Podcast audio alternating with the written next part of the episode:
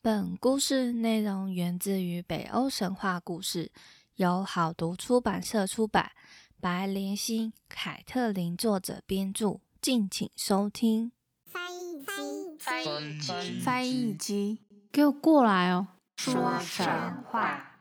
这里是翻译机说神话。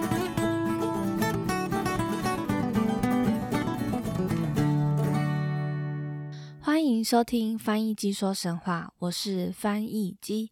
今天是索尔男神冒险的下篇啦。上集真的是蛮精彩的，除了有大战巨人外，索尔还男扮女装去抢锤子。如果还不知道我在说什么的听众朋友们，可以听听看上集哦。那我们就赶快来继续索尔的冒险吧。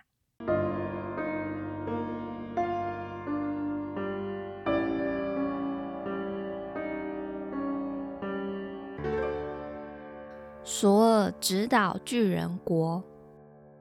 有一天，索尔和洛基一起搭着有两只宝贝山羊拉着的车子往巨人国出发。傍晚时，他们因为奔波一天也累了，一直在拉车的山羊也不断的在喘息。于是，他们决定到邻近的农舍借宿。来应门的农夫十分为难的说：“他可以供给山羊粮草，但他的家畜是他所有的财产，没有办法提供他们晚餐。”这时，索尔开口就说：“这你就别费心了，我不但自备粮食，还可以好好招待你们全家大餐一顿。”农夫听到索尔这样说，半信半疑，还是答应让他们留下来投宿。当晚，索尔便杀了那两只山羊，还把骨头和肉一起放在锅中熬煮。等到锅中食物煮熟，便把农夫一家子都叫来说：“你们就尽量吃吧，这是我答应你们的大餐。不过要记住，尽管把羊肉啃食干净，千万不可以把骨头咬碎，并把羊骨集中在这两张羊皮上就好了。”所有说完呢，就把两张羊皮铺好，放在火炉上，然后大家都小心翼翼的啃食羊肉，并仔细的把羊骨放好。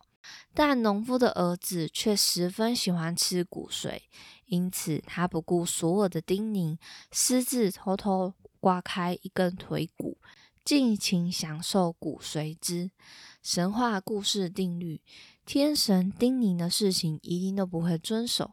农夫的儿子就是这样子的想法，管他的，反正他也不知道啊。隔天早上呢，索尔和洛基准备出发了。索尔来到火炉旁，拿着宝锤对着山羊皮念起咒语，结果那两张山羊皮神奇的摇晃了几下，立刻变成两只活生生的山羊了。索尔仔细查看复活的山羊们，却发现其中一只的山羊脚跛了。索尔看到这种情形，就知道是有人不听他的警告，偷啃了山羊的骨头。他十分生气，就拿宝锤来到农夫面前兴师问罪。农夫见到超生气的索尔，可吓坏了，连忙说：“请您息怒啊，伟大的索尔神，我们知错了，也愿意补偿罪过。我愿意将所有的家畜都送给你，以示谢罪。”盛怒的索尔看见农夫害怕的样子，心生不忍，于是决定放他一马。但他却要求农夫的一男一女当做仆人，以示惩罚。逃过一名的农夫虽然舍不得一双儿女，但也只能无奈和儿女离别。于是，农夫的儿女就这样成了索尔的随从。索尔就把跛山羊留下送给农夫。就这样，四个人便徒步继续前往巨人国。还记得上集我们有提到索尔和贾夫伦大战那位贴心的仆人吗？那个人呢，就是农夫的儿子，就是因为贪吃的关系而变成索尔的仆人。他们四个人就这样徒步来到陆地的尽头，并越过大海，到达巨人国。首先，他们遇见一片黑森林。背着粮食的农夫儿走在最前面，他一向脚力惊人，走得比谁都快。太阳下山前，他们恰巧找到一栋小屋过夜。但是这栋小屋造型十分奇特，有好几个十分深长的房间。夜深的时候，只听见外头传来十分骇人的巨大声响。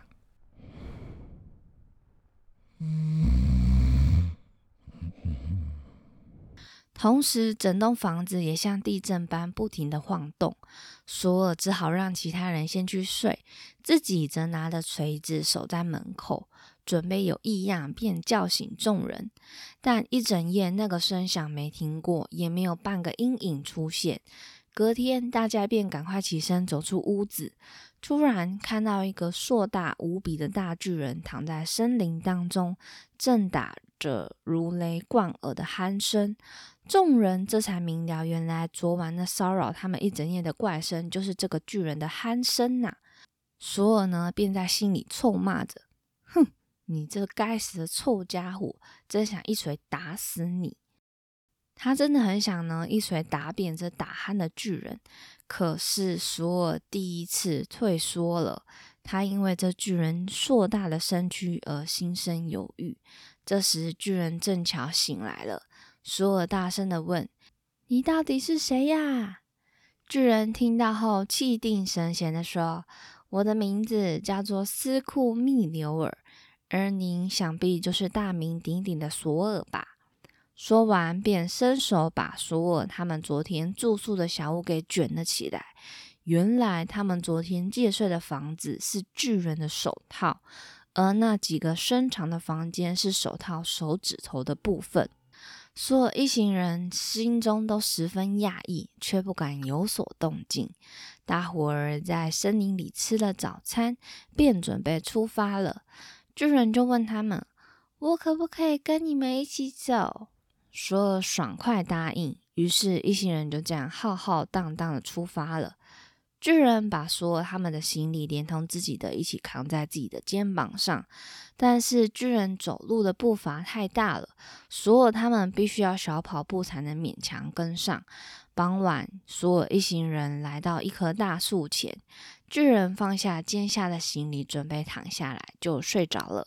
索尔把巨人的袋子拉过来，想拿出里面的粮食吃。可是因为吃巨人的袋子，所以他打结绳结的部分也非常的大。他们一个个轮流都还是打不开绳结，打不开就算了，反而还越来越紧。索尔就开始恼羞成怒，握住宝锤，大步走向巨人，然后用力的朝他头上一打。巨人呢就被锤醒了，他伸手摸摸自己的额头，说：“咦？”是不是有落叶落在我的头上啊？你们都吃过晚餐了吗？索尔赌气的回答说：“我们都吃过了，现在正要去睡觉了。”说完呢，索尔他就跑到另外一棵树旁躺下，准备睡觉。不过他也没有吃什么东西，实在是太饿了，整夜辗转难眠。夜深的时候，巨人的鼾声又越来越大声，大地也因此而震动，而且在森林里又产生很大的回音。原本就一肚子气的索尔，这下子更加火大了。他愤愤的下定决心，这次一定要把这烦人的巨人给杀死。他又拿起宝锤打在巨人的太阳穴上，没想到巨人又只是再醒过来，嗯。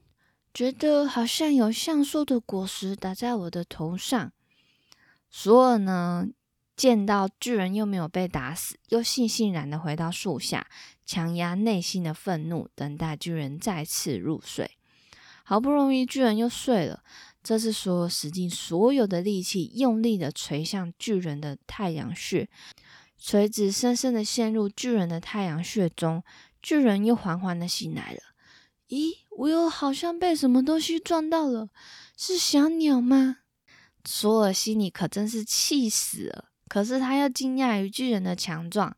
就这样，天亮了，巨人起身准备踏上自己的旅程，并告诉他索尔许多有关巨人国的事，让所有还有大家都吃惊不已。他还说：“我的朋友们，现在你们离巨人国不远了。”我看你们不如打消讨伐巨人国的念头吧。你们都说我巨大，但你们要知道，在那里可有许多人比我还庞大健壮呢。还有，你们更要注意的是，态度千万不可以太过傲慢才好，因为那里的人民可是不会理会骄傲自大的人的。所以啊，你们态度还是不要太骄傲才好哦。我们就在这里分开吧，祝你们好运，拜拜。巨人话一说完，便头也不回的消失在森林中了。说眼看着巨人走掉，连再见都忘了说，只有呆呆的目送巨人的背影渐渐离去。和巨人分别后，索尔一行人便继续往东方前进。近午时分，他们来到一片辽阔的大原野，原野上矗立着一座无比宏伟的大城堡。这座城堡高耸入云霄，屋顶没入云层里，根本就看不到了。大门深锁，他们试了好几次，根本一丁点都打不开。还好大门的门缝很大，足以让他们钻进去。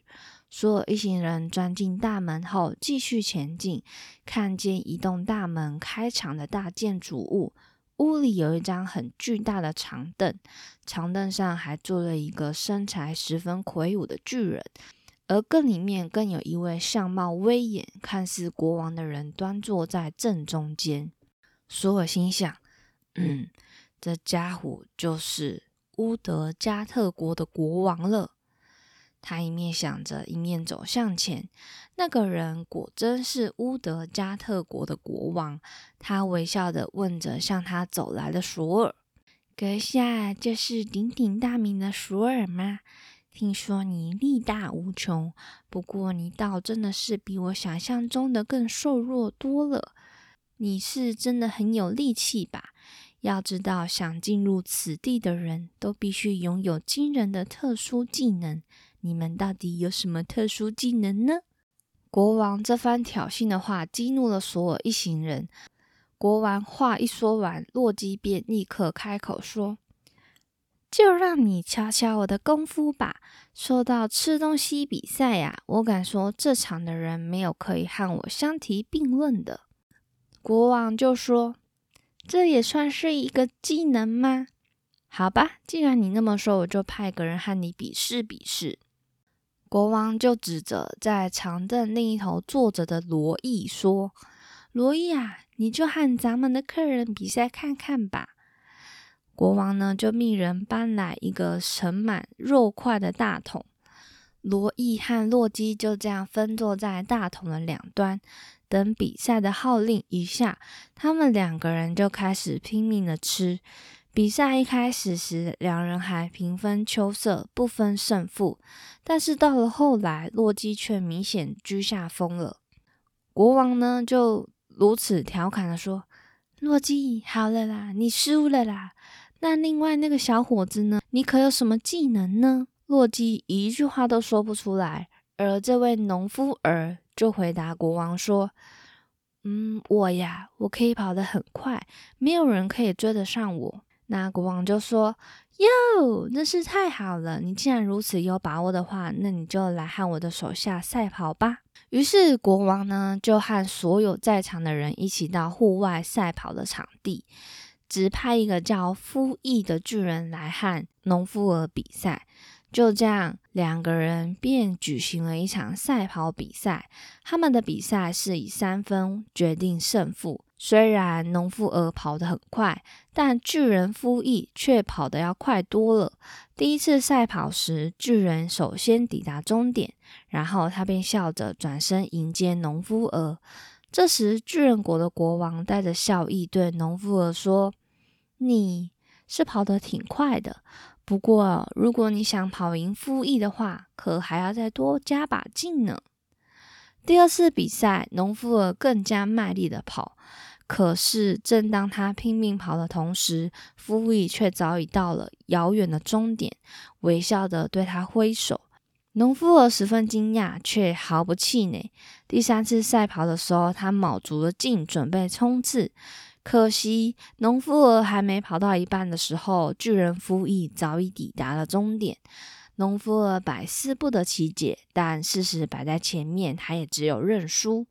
巨人国王宣布胜负已分，他紧接着问索尔说：“索尔，久闻你是一个大豪杰，那么这次你想要表演什么给我看呢？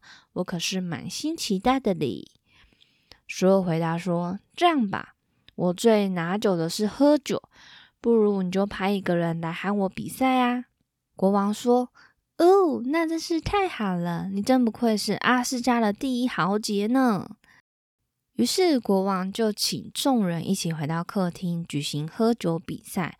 他命一个侍童来拿一个角杯，脚杯就是用水牛的角或金属做成的角形酒杯。国王就把装满酒的酒杯递给索尔，并对他说：“这样吧，如果你能一口气把装满酒杯的酒喝光光，那么我就承认你是名副其实的大豪杰。你要知道，我们这里的任何人可都是三口就把酒喝光的。”索尔听完，便一直注视眼前的酒杯，是想一口气喝完这酒杯的可能性有多大。他发现这酒杯虽然看起来有点长，但是却不怎么大。他这时也正好渴了，他想：“嗯，我肯定可以一口把酒喝光的。”于是他深吸了一大口气后，便像鲸鱼喝水般大口的把酒灌进肚子里。直到他实在是无法呼吸了，他才把脚杯移开嘴边，仔细看看脚杯里是否还有酒。结果却令索尔大吃一惊，脚杯里的酒却一点都没有减少。索尔在惊讶之余，国王又以讥笑的口吻说：“哈哈哈哈！虽然你是一口气喝了不少，但还是远远比我想象中的少多了。”原来大名鼎鼎的阿斯加豪杰索尔一向自豪的酒量也不过尔尔。哟，如果不是今天我亲眼看见了，我打死也不会相信呢。我说说，老兄，你是否可以两口喝光酒杯里的酒呢？性情一向刚烈的索尔哪经得起国王的？讥笑他，二话不说就捧起酒杯，比刚才更拼命。那酒杯的酒看起来却一点也没有比刚才减少了。索尔这下子眉头可都蹙了起来。国王又说：“哟，索尔，我说你是怎么啦？你难道没胆再喝下去了吗？看来这下子你若想三口把酒杯里的酒喝光，就得要好好再加把劲了。”不过话虽如此，依我看，你若想三口把酒喝光，仿佛也太难了吧？哎呀，虽然你在阿斯加以第一豪杰闻名，不过你在我国可是碰上一个大钉子呢。我看你还是努力想想自己到底还有什么特长，好让我们见识到你的伟大之处吧。国王一点都不想要放过索尔。这下子可把索尔气得脸都涨红了，他仍不肯认输的捧起脚杯，拼命的灌，一直灌到他气都喘不过来为止。他放下脚杯，虽然他还是没有把脚杯里的酒喝光，但是这次的酒可是明显减少了许多。那这时候国王就开口了。这次你虽然是喝了不少，不过我终究发现你的力量可不如原本我想象的那么强大。我们想想，我们还是太高估你了。你要不要考虑换别的竞赛呢？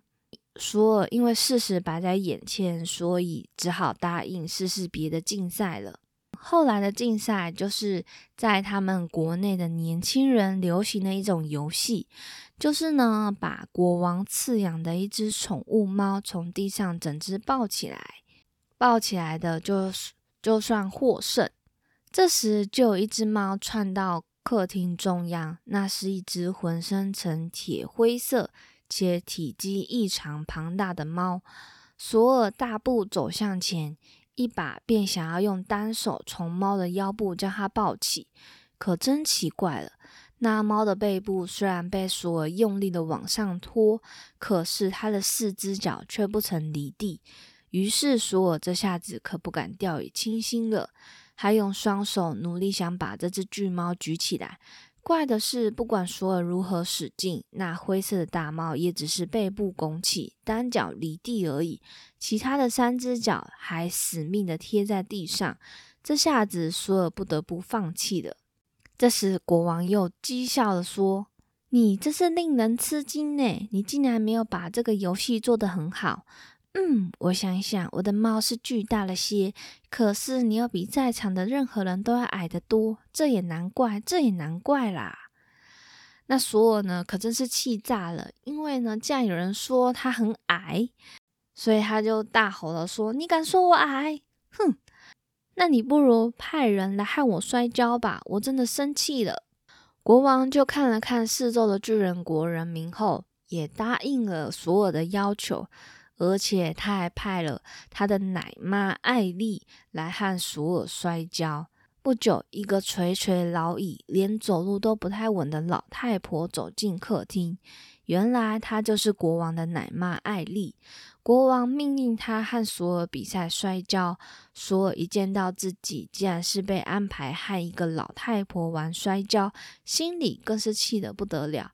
可是他又不知道如何反击，只有上场和老太婆竞赛。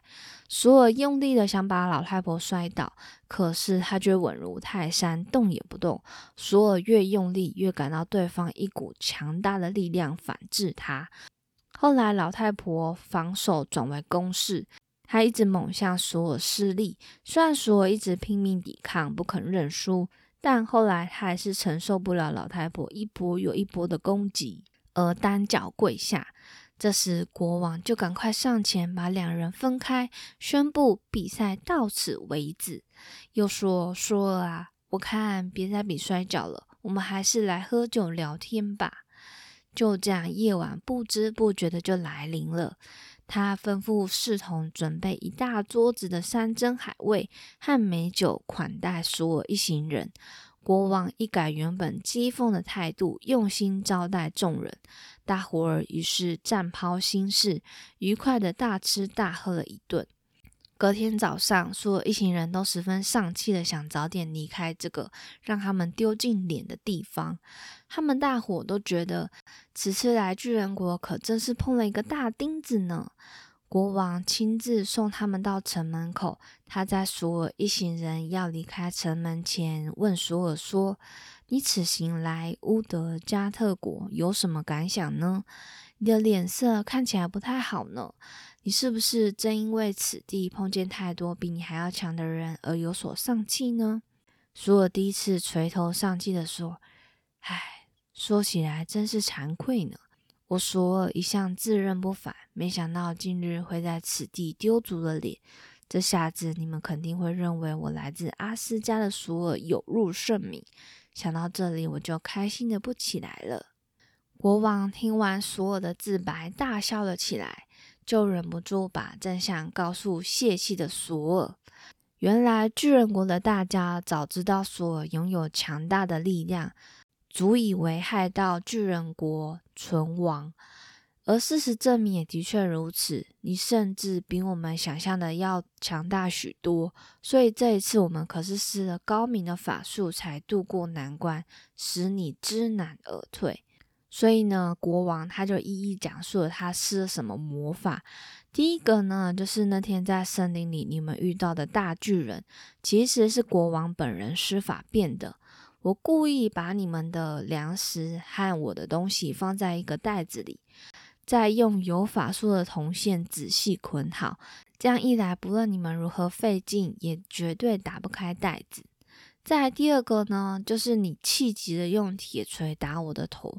最初那一锤虽然不是那么的重，但我如果不是靠法术来保护自己，肯定还是会脑袋开花。你有没有看到那一座山呢？是不是有三个呈四角形的山谷？那三个山谷一个比一个还要深，那就是你用铁锤锤我的时候，我施法让那座山来代替我承担的结果。你瞧出端倪了吗？再来第三个。当你们在和我部下比赛的时候，我也偷偷使用了法术。和洛基比赛吃东西的罗伊是国王用野火变的，所以野火不管是什么都可以快速吞噬掉，像是骨骼啊还是木头，它都可以吃光光。再来和农夫儿比赛的夫役，其实也是国王用自己的思想变的。因此，虽然农夫儿跑得已经够快了，但任谁也没有办法跑得比思想的。那索尔的酒量呢，也是非常惊人的。那脚杯也是国王施了法术的，那杯底可是一直通向大海。当然，你死命的灌，也很难使脚杯里的酒减少。不过，最后的结果还真是大吃一惊诶！你最后奋力一搏的时候，竟然能使脚杯里的酒减少了不少，真是叫人难以置信。如果你当时去海边看看的话，就会发现海水顿时变少了许多。那就因为索尔大量喝了大海的水，从此便造成了海水的退潮和满潮的现象。再来就是那只巨猫，我把它说的像游戏一样轻松，但其实说起来真是一件难事。在你们眼里，那看起来是一只巨猫，但其实那是我将围绕大地的一只魔蛇幻化而成的。我们原本想你根本就不可能把魔蛇举起来，但索尔你却差那么一丁点就把那巨蛇给举起来了，我们整个快吓死了。最后一个就是你和老艾丽的摔跤。那可真是叫人不敢难以置信呢！你要知道，艾丽那老太婆是由老年变成的，没有人不会拜倒在老年的面前并彻底认输的。你不只能抵抗出乎常人的酒，而且最后也只是单脚跪下来而已，那可真叫做奇迹了。想一想，如果是我们国家的武士来和他比赛的话，一定是没三两下就让他给摔倒了。而且绝对是不会被他放过的。索尔，就这么说吧，我们的确是见识到你们一行人不凡的本领。你们不愧是阿斯加的豪杰。不过此行你们到底是被我高明的法术给愚弄了，而不得不屈服，甚而心灰意冷。索尔啊，到底我们都见识到彼此的力量了。我看你们就安安分分的离开，也别想再踏进我的城堡一步了。那样对你我都没有好处的。我们一定会尽全力，并不惜使用各种手段来护卫我们的城堡和领土。那样一来，如果你仍想硬闯的话，也只会弄得两败俱伤。我看你还是死了这条心吧，别这样了，别想再来了，就这样吧，再见。索尔听见国王的话后，心知是受了愚弄，突然恼羞成怒，一时也咽不下那口气，拿起宝锤就想再打一次国王，但他手只举到一半，对方就瞬间消失了。索尔气未消，更想把整个乌德加特城整个捣烂以泄愤。可是他一转身，才赫然发现那座雄伟壮丽、直入天际的城堡。早就不知道在何时消失的无影无踪，连一块砖头也不剩了。他们一行人就这样愣愣的呆站在原野当中，北风呼呼的吹着，一行人都沉默的说不出话了，只好摸摸鼻子，无奈的踏上归途，返回阿斯加。就这样，除了一行人闯入巨人国的故事就这样落幕了。感觉好像是一个笑话耶。就是就是整个就是被愚弄了，但索尔他法术是不是比较不够啊？不然他怎么看不出来有法术的痕迹呢？对不对？这样是不是很奇怪？而且我从来不知道洛基的特点是吃东西。我知道索尔他酒量很大，然后很爱摔跤，但是洛基竟然是吃东西。我看电影中他也没有那么爱吃啊，他就只是爱捣蛋，很调皮而已，然后很帅。那我们就继续下一个故事喽。雅尔维斯的悲歌。我们在之前所提到的故事当中，索尔不是英勇过人，专门对付巨人、铲除敌人，就是闹点小笑话。而这个故事就是索尔他一改他耿直的硬汉之性格，展露他机巧的一面。话说有一回，阿斯加诸神趁索尔出外旅行办事时，私下答应了来自侏儒国的一位智者雅尔维斯的提亲，并决定就这样瞒天过海，在索尔不在家的时候，偷偷的就把索尔的女儿嫁给雅尔维斯。原来这个叫做雅尔维斯的侏儒可是来头不小，他的名字雅尔维斯就是无所不知的意思。他是出了名的智者，上知天文，下知地理，真正名副其实的无所不知。诸神十分看重他的才识，决定和他攀这门亲事。原本一切都进行得十分顺利，但谁知道雅尔维斯按照计划来迎娶的那一天，索尔却意外的提前返家了。这下子可好了，准新郎可被准岳父碰个正着了。索尔发现这件事，气得不得了，但碍于众神的颜面，又不好发作。他实在是很痛恨这门亲事，怎么样也不愿意把女儿嫁给侏儒。他苦思良策，不知道怎么的，竟真的让他想到了一条良策。他硬压心中的怒气，假意表现出一副通情达理的样子。他露出笑容，把准新郎雅尔维斯唤到眼前来，对他说。好吧，就让我考考你几个问题。你若真的能回答我的问题，我就姑且放下自己的偏见，让你迎娶我的女儿。这样子公平了吧？亚尔维斯原以为索尔一气之下会不顾一切的将他一锤打死，他万万没有想到事情会如此容易解决。他毫不犹豫，用力点了点头，大声的说：“好。”那索尔就出题喽。你就好好回答我的问题吧，让我瞧瞧你是否真像你的名字般无所不知。听说你对一切命运所知甚详，那你告诉我，人类所居住的那片土地，每个国家神族对它不同的称呼吧。雅尔维斯闻言，一副胸有成竹的样子，马上不假思索地回答问题。他详细地说明了人类称自己所居住的土地为大地，同时也说明了亚萨神族、华纳神族、巨人族及侏儒族等各自对大地不同的称呼。雅尔维斯一口气回答完了索尔所有的问题，眼神就这样定定地望向索尔。索尔微微点点头后，又一连串问了他许多关于太古世纪、天、月亮、太阳、云、风等等的问题。这些问题又冷僻又艰涩，但雅尔维斯却连思考都不必思考的回答出来。他的学识真的是叫人惊叹。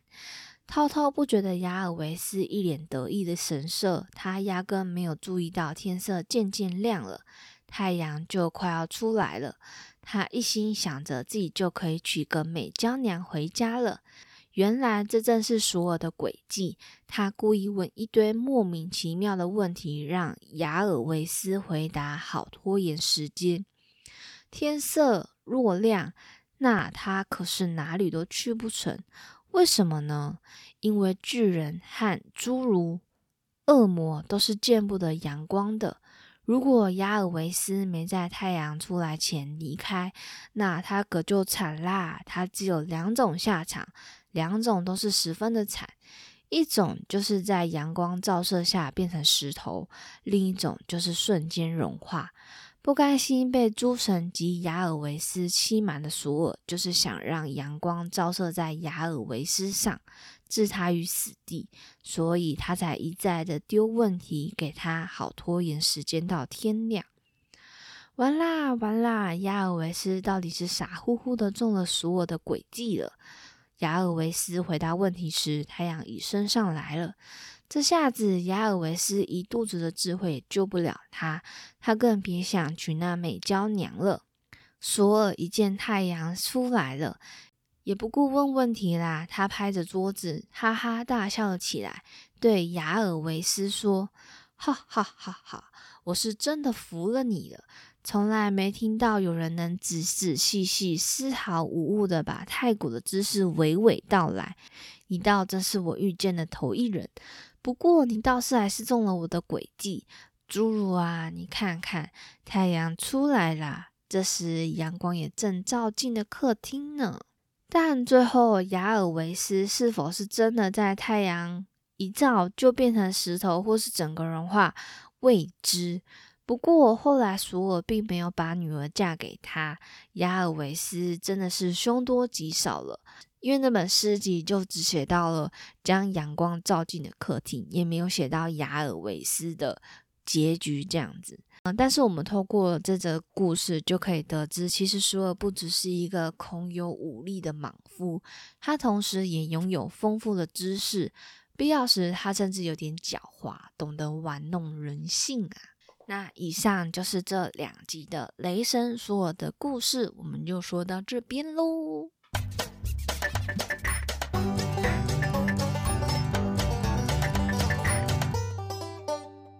不知道大家对于所有的冒险故事有没有觉得很精彩呢？